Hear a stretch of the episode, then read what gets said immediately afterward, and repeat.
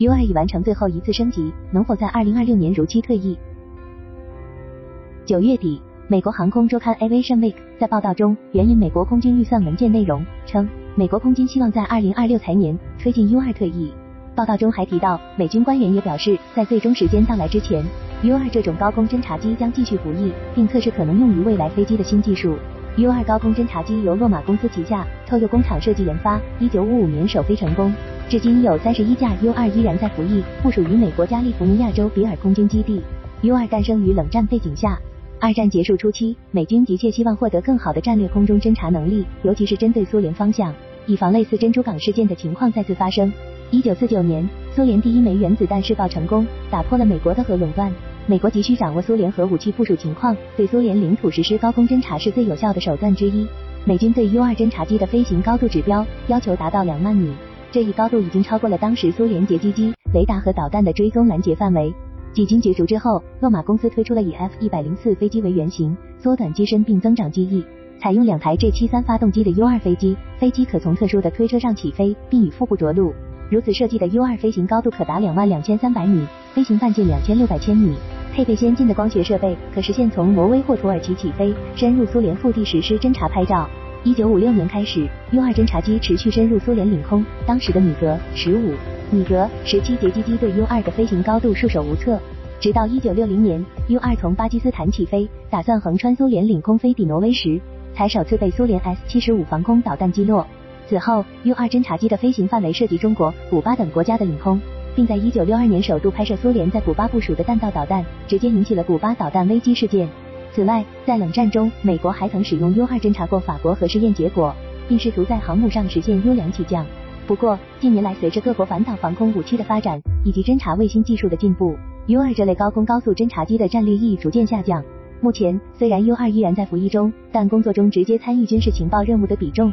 已经大幅减少。更多用来执行相关民用任务，如监控日本福岛核事故灾情、追踪拉美地区贩毒路线、监控自然火灾的移动范围等。U 二侦察机之所以能够服役至今，主要得益于两点优势。作为一款飞机平台，U 二显示出了优秀的稳定性或可称为耐用性。也因此，在后续的升级更新中，美军为 U 二换装了 GE 公司的 F 一一八涡扇发动机，并在之后的阿富汗战争期间升级了侦察设备。相比之下，同样在冷战期间诞生的高空高速侦察机 Senior 七十一黑鸟。虽然有着三倍声速、三万米飞行高度等优秀指标，但是由于存在如漏油、机身变形等小毛病，维护成本居高不下，已经在两千年前完全退役。U 二的第二个优势是，作为一款高空侦察机，其能够在短时间内迅速变更监视目标，这是监视卫星目前无法做到的。监视卫星执行对地侦察任务，必须符合其一定的周期性。对于被监视对象来说，可以利用这一点避免被卫星捕捉到。但飞机由于部署灵活，可以随时对目标上空开展侦察，尤其是 U 二这样具备长航程、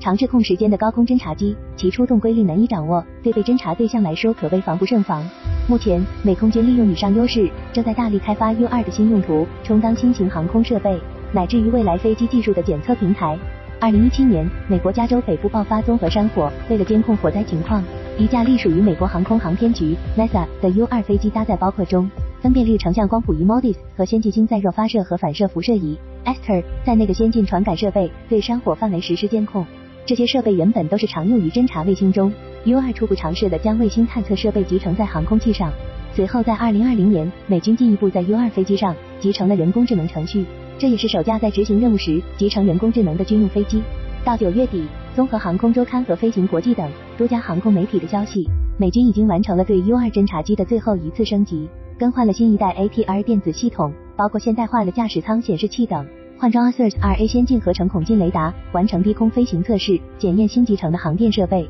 电路和软件系统适配度。洛马公司表示，这将增加 U2 情报收集的能力，也让飞行任务变得更加容易。此外，新的机载任务计算机还使得 U2 侦察机能够与包括先进战机如 F-35 等卫星和网络战系统在内的现代战场平台联通集成。因此，尽管目前美空军预算文件已经在规划 U 二的退役时间，但 U 二短期内并不会彻底从美空军的机队中完全消失。毕竟，如今当年曾想替代 U 二的 RQ 四全球鹰已经退役，而 U 二依然还有三年寿命。未来还会有高空侦察机吗？二零二零年十一月，航空周刊的一篇报道显示，有航空爱好者曾于二零二零年在美国加利福尼亚州莫哈雷沙漠拍摄到飞翼结构的神秘飞行器。外界猜测，这可能是美军秘密测试的 RQ 一百八十侦察无人机。二零二一年，美国航空航天日报曾报道，RQ 一百八十侦察机机队已投入使用。从目前航空器发展趋势来看，U 二退役后，美空军和防务产业链已经不太可能再推出有人驾驶的高空侦察机。由于 U 二长航时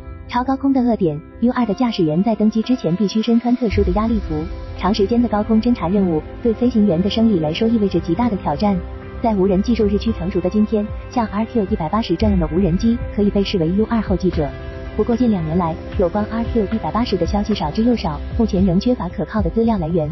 当然，随着能够大范围探测地面目标的深空轨道侦察卫星的出现，以及可回收火箭技术成熟带来的低轨卫星数量成倍增加，导致人类对于使用航空器直接进行光学侦察的需求大幅降低。以美军为代表，如今侦察机更多向着 RC 一百三十五电子侦察机的方向发展，不必亲临目标上空，就可以在周边区域捕获侦察目标所释放的电子信号，并开展分析处理。同时，这类飞机往往以客机平台进行改装，还具备一定的隐蔽性，并兼顾光学侦察任务。